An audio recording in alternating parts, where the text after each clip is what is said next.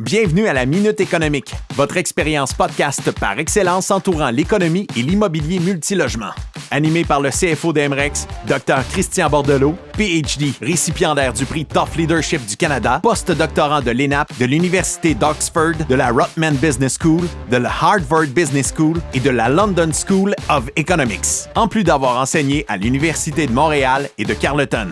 Vétéran des Forces armées canadiennes, il a été président ex-officio scientifique chez IGEO, directeur fédéral de la pratique d'évaluation financière à titre d'économiste en chef chez Raymond Chabot Grant Thornton et finalement chair du Centre d'excellence sur le financement de l'habitation en tant que premier spécialiste à la SCHL. Co-animé par Philippe Foisy, professeur en ingénierie financière au Collège Emrex, actuaire et investisseur immobilier. Philippe a travaillé pendant dix ans à la tarification et à l'évaluation de produits d'assurance traditionnels ainsi que plusieurs produits financiers plus complexes. Fellow de la Society of Actuaries et de l'Institut canadien des actuaires, Philippe dirige son entreprise de services conseil en plus de détenir un portefeuille grandissant d'immeubles à revenus.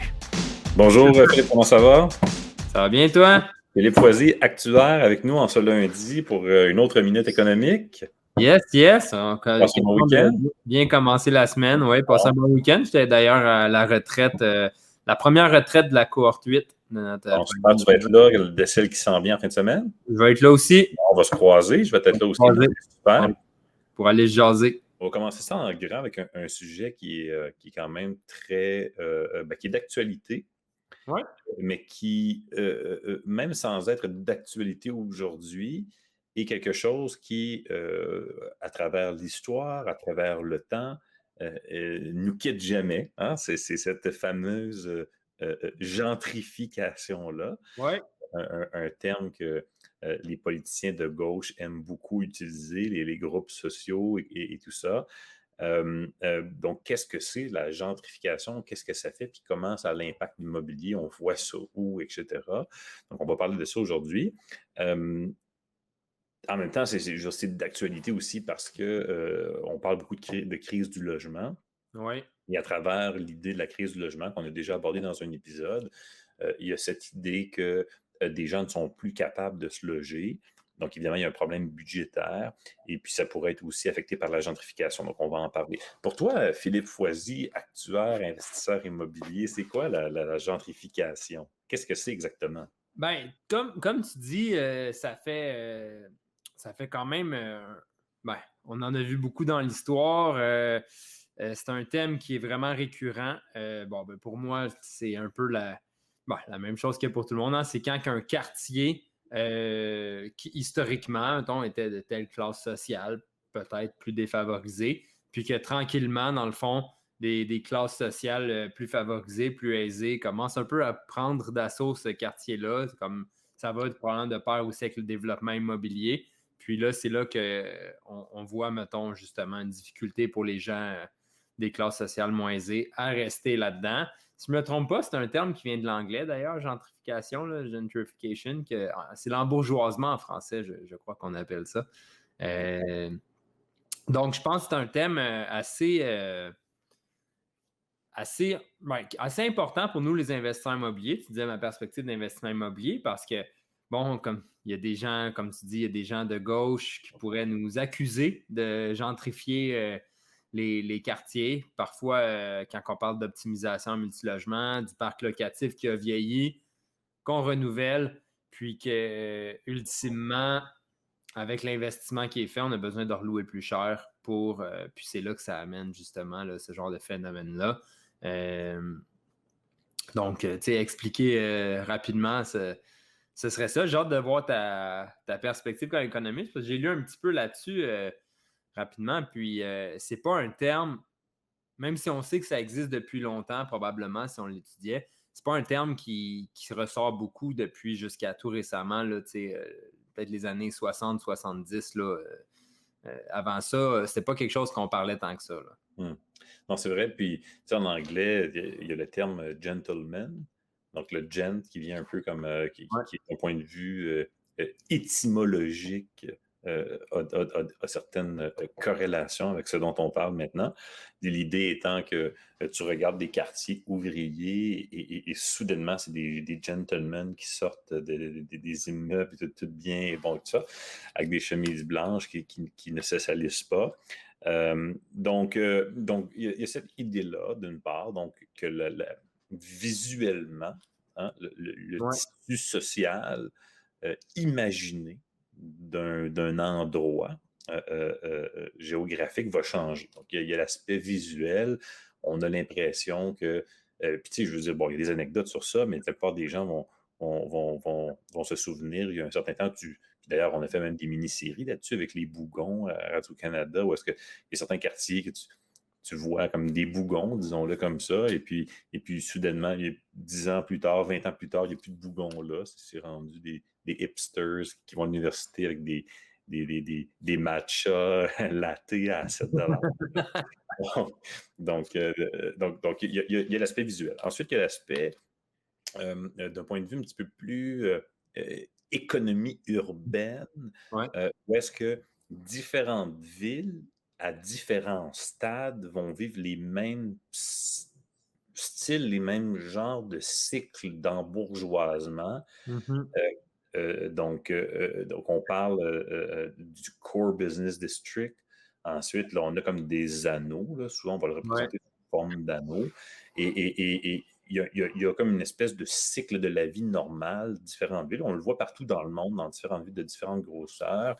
Euh, jadis, Jean-Paul Allais, qui était maire de Québec, euh, lui euh, partait toujours du modèle d'une ville à 500 000 habitants. Ensuite, c'est un urbaniste d'ailleurs, très, très réputé. donc, il y, a cet aspect-là, donc on va en parler de ça aussi. Et il y a l'aspect, évidemment, plus, disons, plus euh, un petit peu plus comme relié au monde du travail, donc euh, euh, où se situent les gens fortunés en, raison de, la technologie maintenant pour, se déplacer, etc. Donc, est-ce qu'on veut être aux mêmes endroits qu'auparavant? Et au fur et à mesure où ça, ça change, ça peut amener des quartiers qui étaient moins intéressants ou des endroits qui étaient moins intéressants à se développer. Donc, il y a différents, il y a différents disons, facteurs à ça. Et un, des derniers facteurs qui, disons, est assez, euh, je dirais, pour le commun des mortels, assez évanescent, assez presque même ésotérique, euh, euh, et, le, la distribution, disons, des, revenus dans une société. Mm-hmm. tu peux avoir des sociétés où tu as énormément de pauvres, énormément de riches. Tu peux avoir des sociétés où tu as beaucoup, beaucoup, beaucoup de pauvres, très, très peu de classe moyenne, très, très peu de riches. Tu peux avoir beaucoup, beaucoup de riches. il y a toutes sortes de ouais, vraiment différentes. statistique là, des, des revenus. Hein, puis ouais. les classes euh, par rapport. Mais, mais, mais, tout ça va avoir une représentation ensuite dans, dans, dans, dans ce qu'on va voir au niveau urbain. Si on a une importante classe moyenne, on va voir des anneaux de suburbs beaucoup plus imposants. Euh, donc, mm-hmm. euh, donc, ou, par exemple, dans certaines villes en, voie de développement où tu as, quelques riches qui habitent dans des penthouses au centre-ville, ensuite tu as des slums pendant 50 km. Donc, il y a différentes représentations, ça va, ça va engendrer ça. Puis finalement, peut-être le dernier point qui, qui, qui, qui est qui provient d'une autre branche de l'économie. Parce qu'en économie, on le dit souvent, les gens disent économie, économie, mais il y a toutes sortes de branches. Il y a l'économie publique, il y a l'économie des politiques publiques, il y a l'économie des coûts de transaction, l'économie comportementale, il y a l'evolutionary economy, il y en a plein, là, tu. Puis chacun a leur, prix Nobel, puis chacun a leur discipline, puis leurs disciples, puis leurs écoles. Donc, c'est très, très compliqué. Et au niveau de l'evolutionary economics, il y a plusieurs euh, modèles de de, de jeux, rendu des games en, anglais par rapport à ça. Et là, tu peux, tu peux voir comment euh, un, un, quartier va être, va, être vraiment mauvais pendant très longtemps, puis soudainement, il va devenir très attrayant, mais très rapidement. Et là, tu mm-hmm. peux faire des, modèles, puis ces modèles mathématiques-là, tu peux les mapper même à des vraies études de cas de ville, puis ils fonctionnent relativement bien. Puis il y a des gens qui, passent leur, vie à, faire ça. La map fonctionne bien. Euh, et, ça fait en sorte que euh, soudainement, ça va devenir attrayant. Puis, puis, puis la façon dont c'est conceptualisé dans ces modèles-là, c'est qu'on dit, ben, tu sais, euh, moi, si, je, disons que je suis un bourgeois, je suis entouré de pauvres, je ne vais pas vouloir rester ici. Je vais vouloir aller dans un quartier où est-ce qu'il y a plus du monde comme moi. et, mm-hmm. plus qu'il y a du monde comme moi qui vont aller dans le quartier où ce que moi je vais aller, plus que l'incitatif pour joindre ce quartier-là devient important. Puis ensuite, ça devient un peu euh, une espèce d'effet de boule de neige. Puis l'inverse est aussi vrai. Hein. On a des beaux quartiers qui deviennent des slums. Et là, ben, il y a des gens qui commencent à quitter. Là, il y a des personnes qui arrivent. Euh, là, il y a des fenêtres qui commencent à casser, ne sont pas réparées. Puis, ils commencent à avoir des graffitis. Puis là, ça, c'est une espèce de boule de neige aussi vers la, slum. Puis il y a des gens qui étudient ça, puis qui ont regardé ça et tout ça. Donc, un effet de. Il y a même une, théorie qui est basée sur ce qu'on appelle la Broken Window Theory. Okay, Mesurer combien ça prend de temps pour réparer une fenêtre qui est cassée dans un quartier. Ça te donne un indice, puis après ça, tu peux euh, regarder avec le modèle. Donc, euh, il y a vraiment beaucoup de travail qui s'est fait à ce niveau-là. C'est sûr qu'on n'a pas le temps aujourd'hui de tout, tout, tout, tout, tout, tout approfondir. Mm-hmm. Mais tu sais, je pense que ça nous donne un, span un petit peu plus complet, un petit peu plus, euh, disons, croustillant que, que ce qu'on voit dans les médias, où, tu sais, en partant, gentrification, c'est mauvais. C'est comme une espèce de, c'est comme la maladie de la lime. On a l'impression que c'est un, truc, un truc presque cancérigène. Euh, alors que d'une certaine façon, un peu comme l'inflation, il y a quelque chose de positif dans le fait que des gens s'enrichissent euh, et, améliorent leur sort dans une société capitaliste où on célèbre les opportunités que les gens peuvent mm-hmm. saisir. Donc, il y a un aspect très positif à ça mais évidemment, on est très exposé à l'angle négatif de la gentrification. Évidemment, on peut se poser la question, qu'est-ce qui se passe lorsqu'un quartier se gentrifie, Philippe Foisy? Euh... complet, ça fait comme... Euh, euh, c'est dans quelle émission qu'elle euh, disait tout le temps, je pense que c'est Christiane Charrette. Elle aimait ça répéter le nom de ses invités. Je trouve que ça te fait bien quand je dis Philippe Foisy. c'est bon, c'est bon. Donc, euh, ben, c'est sûr, on parle, euh, tu parlais de l'aspect comme plus positif parce que c'est vrai, dans, les médias, on voit beaucoup l'aspect négatif. Mais tu sais, on. Puis là, tu sais, on ne prendra pas position là, de, plus d'un point de vue social. je crois que. Puis l'autre affaire aussi, même d'un point de vue social, c'est pas tout le temps. Euh, parce que c'est sûr qu'il y a une corrélation avec la pauvreté, puis les, des graffitis, des, fenêtres cassées, puis comme euh, un peu, on va dire, là, des, des, euh, des comportements plus difficiles, là, mais c'est pas automatique. Il y a des gens que, qui, peuvent très bien se mixer aussi socialement avec, euh, on parle des gens plus fortunés, mais qui ont juste moins d'argent. mais dans le fond, au niveau de d'un quartier qui se gentrifie, comme tu dis, c'est vraiment, ça va changer. Puis ça, on l'observe beaucoup. On l'observe en ville, mais comme je peux même prendre comme exemple à Longueuil.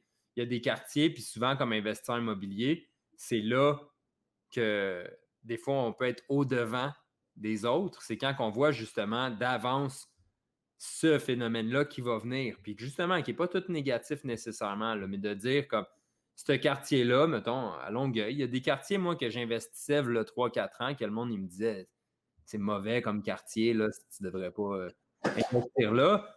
Mais quand tu regardes comment que ça évolue, il y a des logiques comme de dire c'est trop bien placé pour que ça reste comme ça. Tu sais, on parle souvent d'un mode de vie, de la proximité des ponts, la proximité d'un métro, euh, toutes sortes d'autres choses. Puis tu te dis oui, c'est pas quelque chose qui se fait naissant du jour au lendemain. Puis tu as, mentionné que des fois, ça se fait plus vite, des fois, c'est plus graduel.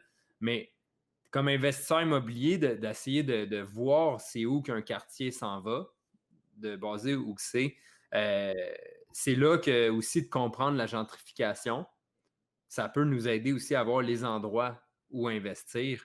Euh, moi, je parle souvent euh, au monde quand on parle de la rive sud de Montréal, mettons, de Ville-le-Moine. Ville-le-Moine, historiquement, sur la rive sud, c'était, c'était très. Ben, c'est un quartier plus difficile. Même récemment, il y a eu. il y avait eu un, une attaque au couteau, puis la police est arrivée à tirer une coupe de coups de feu sur une rue dans le Moine, peut-être un mois. Euh, c'est encore des fois rough, mais on voit déjà, ça, ça fait une couple d'années qu'on le voit, le, fameux phénomène de gentrification. Il y, a des, il y a des constructions neuves qui se font. J'ai moi-même un bloc que j'ai optimisé dans ce coin-là. Puis c'est juste trop bien placé sur la rive sud. Tu es à côté du pont Victoria, à côté du pont Champlain. Euh, tu es au pont Jacques-Cartier super rapidement. C'est comme l'emplacement géographique est, trop bien pour rester comme ça. Fait que c'est. souvent là qu'on va voir ces phénomènes-là. puis aussi, c'est là que, je ne sais pas, aussi d'un point de vue économique, tu parlais de la, disparité des salaires, la classe moyenne, la classe plus aisée, puis les gens moins fortunés. Mais je serais curieux aussi de voir comme, puis d'avoir ton opinion, tu sais, euh, veux, veux pas aussi, comme société, comment dire, la démographie, elle change. Tu as les plus jeunes qui sont allés à l'école, qui arrivent sur le marché du travail, puis tous les, les, faits aussi comme d'enrichissement. Tu sais, comme les gens, on connaît tous quelqu'un qui a grandi dans une famille moins fortunée, mais il a fait ses, ses classes à l'école, justement, dans une société capitaliste. Il a pris ses opportunités, puis il arrive à l'âge adulte, puis il est plus fortuné, par exemple, que, que ses parents pouvaient l'être, puis lui, il cherche une place où aller. Puis, c'est quoi un peu ton, ton point de vue un peu sur cet aspect-là, nos sociétés démographiques, de comment que ça peut, comme, comment dire, là, contribuer un peu à la gentrification, à l'embourgeoisement? Mais tu sais, en fait, ce qu'il faut comprendre, c'est qu'il y a deux choses qui se produisent en même temps. Donc, d'une part, il y a une croissance de la population. Mm-hmm. Euh, et cette croissance de la population-là, toutes choses étant égales par ailleurs, fait en sorte qu'il y a plus de riches. Hein, donc, mm-hmm. imaginons qu'on débute avec 100 personnes. J'ai un très riche, j'ai 10 comme euh, mm-hmm. personnes qui sont aisées. Ensuite, j'ai, disons, 20 euh, classes moyennes, 30 classes moyennes, puis le reste, c'est des gens qui sont euh, dans le quintile. De, bon. Euh, lorsque j'ai 200 personnes, ben j'ai deux très riches. Là, j'ai 20 mmh. aisés. Donc, il y, a, un aspect de croissance qui fait que il y a plus de gens, donc il y a plus de gens riches. Et ça, ça peut survenir même si la distribution de la richesse ne change pas. Donc, juste pour illustrer, imaginons-nous qu'on a distribué la, richesse selon une courbe normale. Euh, qui est surutilisée, mais bon. on va, on va, parler longtemps, il y aura ça pour un autre épisode. ça, c'est un épisode complet sur la courbe. dire qu'on a une courbe normale. Euh, donc là, évidemment, euh, on ne la change pas. Et on fait juste comme augmenter le nombre de populations. Donc, c'est des risques paribus, il y a plus de riches. Et, qu'est-ce qui se produit? C'est qu'il y a plus de riches et évidemment, les riches veulent vivre tous au même endroit. Mmh euh, euh, donc, euh, et puis, quels sont les attributs qu'ils recherchent? Ben, ça va dépendre de l'état physique du tissu urbain dans l'endroit où il se trouve. Parce que si tu es à Vancouver, à Montréal, à Trois-Rivières ou à Québec, c'est pas la même chose. Si tu es à Québec, tu as beaucoup d'argent, tu ne peux pas nécessairement vivre au centre-ville. Si tu es à Montréal, ça se peut que tu veuilles vivre au centre-ville pour toutes sortes de raisons. Euh, souvent, mais ça vient avec la congestion. Si tu es à Londres, à Paris, ça va être très différent aussi. Mm-hmm. Euh, donc, les, c'est là qu'on revient un peu à, nos cycles de vie de la croissance urbaine, puis qu'est-ce qui se passe par rapport à ça. Mais si on le met en parenthèse de la croissance urbaine, puis on imagine une ville qui est identique pour chaque, chaque cas, imaginons-nous euh, Imaginons-nous Montréal, c'est pas non Montréal. Euh, donc, le plus j'ai de riches, plus la, population croît, euh, plus les riches veulent vivre dans des endroits qui sont désirables selon les attributs, qui souvent reviennent à être les mêmes. Et, plus ils vont déplacer à un moment donné les clientèles qui sont existantes, parce que là, imaginons-nous que l'on remplit l'île de riches de plus en plus, ça commence à déborder de chaque côté, et là, on pousse les gens. Euh, Québec est un exemple de ça très, très clair parce que dans les années 2000, le centre-ville, la base ville de Québec, c'était une, une, dompe. Là. Bouvard Charest, c'était. Euh, si tu avais envie de te faire poignarder ou de te faire piquer par une seringue, tu allais sur le boulevard Charest euh, mm-hmm. après 8 heures le soir à, la sortie du Cinéplex. Si tu voulais te battre, c'était la bonne place. Et euh, en l'espace de 10 ans, ça a été remplacé par des cafés, des petits sushis, puis le monde sort dans, la base ville. Mais toute cette clientèle-là qui était là a été repoussée plus loin dans les autres secteurs, qui a repoussé d'autres clientèles, etc. Donc, on fait juste déplacer euh, de la clientèle. Euh, c'est vrai à Mexico, c'est vrai à Paris. Donc, il y a, un déplacement de gens euh, qui s'opère. Puis la façon dont ces gens-là vont se déplacer, c'est hautement prédictible d'un point de vue de l'économie urbaine, parce que tu peux mhm. regarder d'autres villes qui ont eu ce stade-là. Ils déplacent presque de la même façon les gens. Euh, Donc, il y a comme un, phénomène où dans des villes qui sont relativement récentes et, neuves, par exemple avec certains attributs de circulation, la pauvreté est au centre-ville, alors que dans des villes qui sont beaucoup plus matures et, importantes comme Paris, la pauvreté est dans les suburbs à l'extérieur. Donc, il y a vraiment des différences comme ça. C'est surtout un déplacement de gens. Euh, euh, euh, qui, qui, sont remplacés par des gens qui ont plus de moyens, qui, recherchent des attributs qui sont désirables mm. dans une ville donnée. Donc, ça, c'est dans l'hypothèse, justement, tu disais Ceteris paribus, que la distribution de richesse reste pareille, qu'il n'y a pas justement, d'un point de vue de société, une amélioration de la, de la, richesse. Que justement. Un exemple type, parce que tu pourrais avoir un exemple, un autre exemple où il n'y a pas d'immigration, il n'y a pas beaucoup de bébés, on est à 1,1 bébés par famille ou quoi que ce soit. Et, euh, donc, il n'y a pas de. Il a pas des nouveaux riches parce qu'il y a de la croissance de la population, mais Disons que nous, au Québec, on a réussi une avancée technologique majeure avec Hydro-Québec. On a inventé un moteur, une batterie spéciale que partout dans le monde, ils veulent mettre dans les voitures électriques. toute notre économie est orientée vers ça. Donc, on est tous beaucoup plus riches à cause de ça. Donc, euh, euh, il pourrait, y avoir une frange de notre population. Donc, notre courbe, elle devient plus très normale. une frange de la population Les gens-là se disent, ben, maintenant, je suis prêt à consacrer plus d'argent pour habiter dans une zone ou un autre. Donc, tu pourrais avoir un mini-effet à ce niveau-là avec moins de déplacements. Euh, ça pourrait être possible, là, où euh, il y aurait un, tout simplement des gens qui resteraient en place, mais auraient plus d'argent, donc pourraient rénover davantage l'endroit où ils vivent. Donc, il y aurait visuellement euh, une gentrification, parce que il y a l'aspect visuel, objectif de la gentrification, il y a mm-hmm. l'aspect aussi euh, relative où on déplace des gens. Oui, c'est ça. Euh, donc, euh, donc, parce que dans le fond, comme on dit, si tout le monde s'enrichit, mais personne ne s'est enrichi. parce que dans le fond, les produits vont augmenter, etc. Donc, c'est une corde de bois à Rimouski est moins chère qu'à Gatineau parce qu'à Rimouski, le monde a moins d'argent. Donc, il y, a, comme un phénomène. pourtant, c'est du bois. Donc, il y, a ça qui se produit, mais disons que normalement, c'est on voit beaucoup ce qui se produit actuellement, puis on en parle beaucoup en raison de la croissance de la population. Mm-hmm. Puis, euh, est-ce que de ton côté, tu as, déjà observé un peu, puis tu as l'air de connaître beaucoup d'études à ce sujet-là, justement, cette gentrification, la plupart du temps, à quel point elle se produit justement parce que, bon, c'est plus une croissance démographique, la, courbe reste pareille en termes de distribution, versus des endroits où est-ce que ça se serait passé, que c'est vraiment plus la population en général qui upgrade à cause d'une genre de découverte. Est-ce que c'est quelque chose qu'on a pu voir, par exemple, en Alberta avec le pétrole dans les belles années, comme? Euh, ben, oui et non, dans le sens où je pense que si tu Fort McMurray, tu ne parlerais pas de gentrification dans le sens où il n'y avait rien. Il y a juste comme bien des maisons, mais il n'y a pas personne. oui, exact, tu as raison. comme on dit, comme je disais tout le, le terme gentrification a un aspect relatif qui, est relationnel. Qui, donc, euh, on l'utilise lorsque on, veut utiliser le symbole de riches qui déplacent des pauvres. Si on a un cornfield, puis soudainement, il y a genre 100 belles baraques, il n'y a personne qui va dire scandale, il y a de la gentrification dans le champ. pourtant, pourtant il, y a, soudainement plus de richesse à un endroit.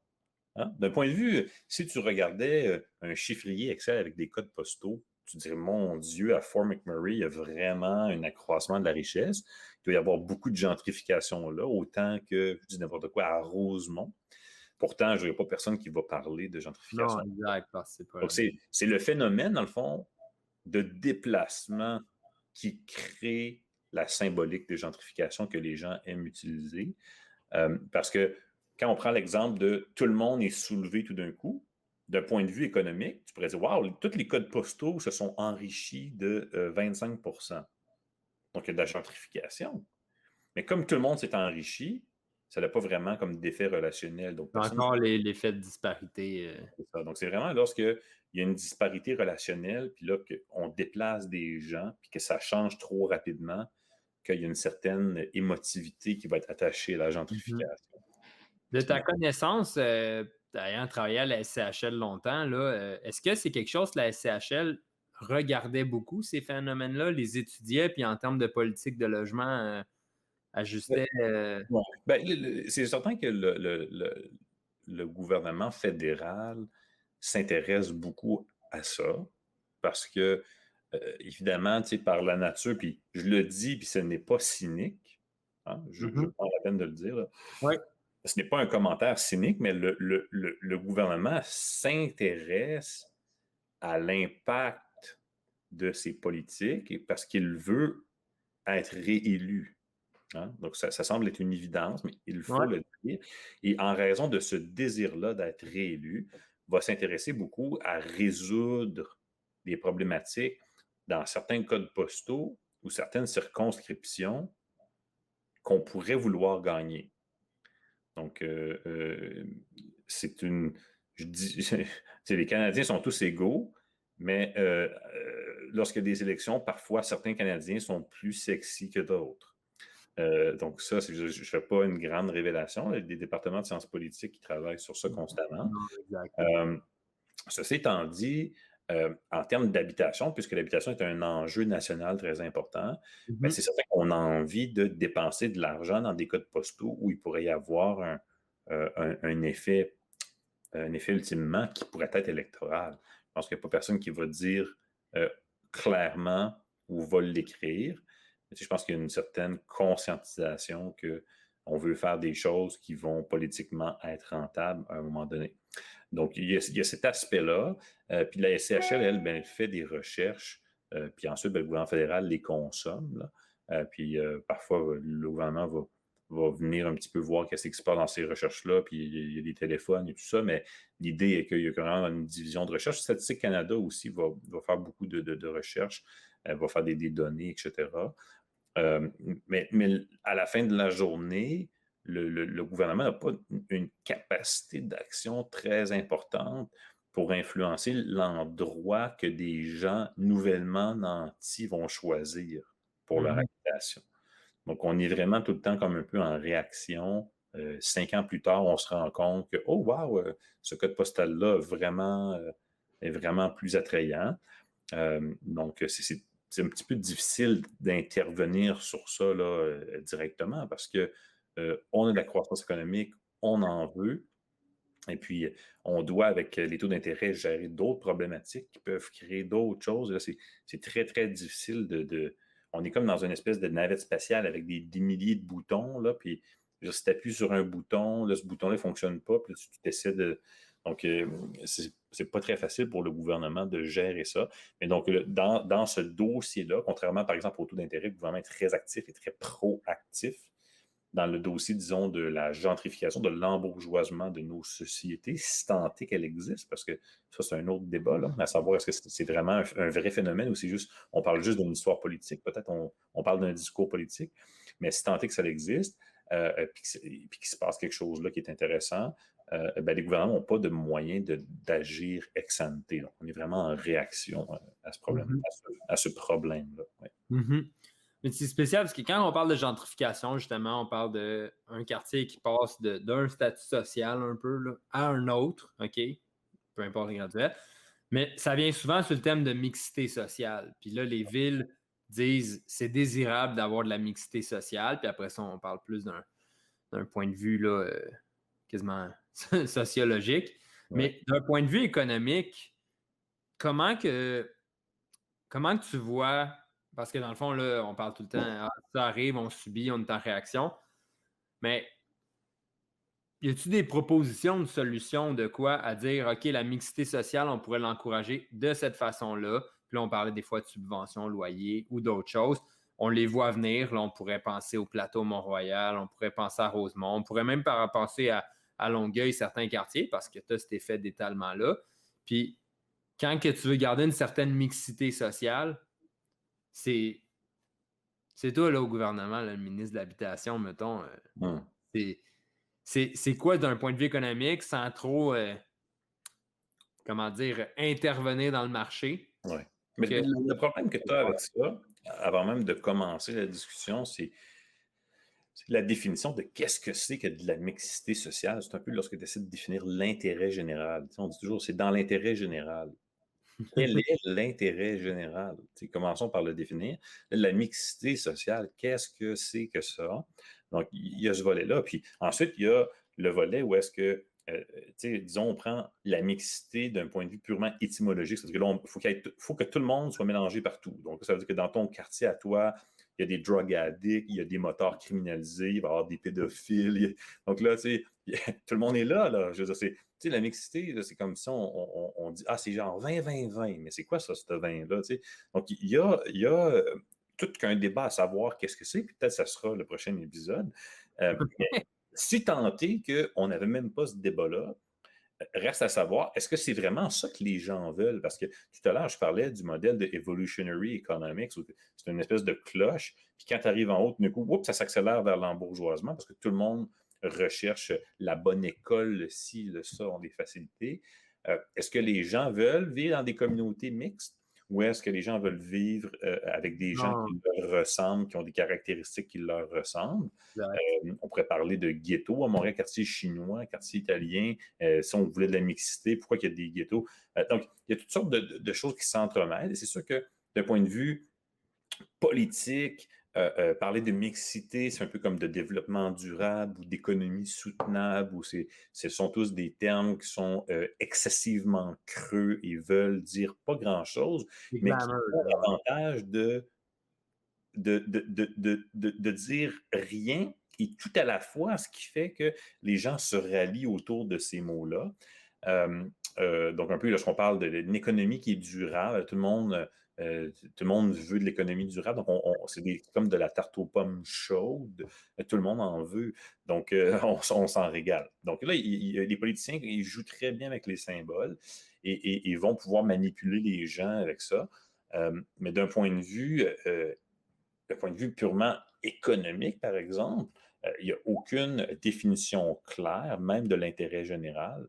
Il n'y a, pas de définition claire de c'est quoi les caractéristiques d'une économie qui est durable? Y en a-tu une? Tu, peux aller au, cafetier, t'acheter un, un, café qui est équitable, fair trade, il y a une certification, puis tu sais exactement qu'est-ce que ça représente. Il y a 20 cents de plus que les autres. C'est ça que c'est. Une économie durable, c'est quoi? C'est-tu 10% plus durable que les États-Unis? C'est-tu moins de, de pollution que la Chine, quand, je ne sais pas qu'est-ce que c'est. Mm-hmm. Euh, donc, donc il, y a, tout ça. Puis la mixité, qu'est-ce que c'est? C'est-tu genre 20-20-20? C'est tout le monde est mélangé? Est-ce qu'il faudrait que dans un, immeuble de condo de 100 unités, il y ait un mélange de tout le monde là-dedans? Et puis là, tu, tu ouvres ta porte pour aller jeter des poubelles, puis le gars qui ouvre là, il y a des baraqués, il y a des tatous, je ne sais pas quoi, puis c'est celui que tu veux avoir là. Qu'est-ce que les gens veulent vraiment?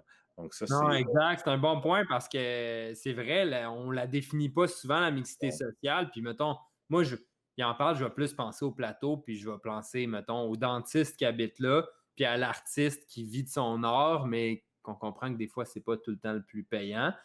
mais qu'en même temps, qui rajoute une contribution à la ville en termes de, de vie artistique ou de, de tout ça. Mais tu sais, ça, c'est une définition, mais après ça, c'est c'est qui qui décide? Une définition bohémienne. De... oui, oui, non, mais après, ça cause qu'on. Tu as des rues entières de gens riches, tu as des Guillaume qui habitent dans ces rues-là sur le plateau, mais là, au coin de la rue, il y a un peintre. Ah, j'adore la mixité sociale. Non, c'est ça, mais ça, c'est une mixité sociale. Pas de là, dit, justement, de, où est-ce qu'il y a des, des, des, des, ben, drug addicts, euh, des des fois des prostituées ou plein d'affaires. Puis là, toi, tu amènes ta petite famille dans le quartier, tu vas avoir une vie de famille, tu as un bon salaire, ta conjointe a un bon salaire, puis là, tu as ça à côté. Puis c'est comme c'est comme tout un peu euh, cette définition-là. Puis autant que la gentrification, justement, c'est souvent dénoncé dans les médias. Puis ici, on n'est pas là pour se faire des opinions.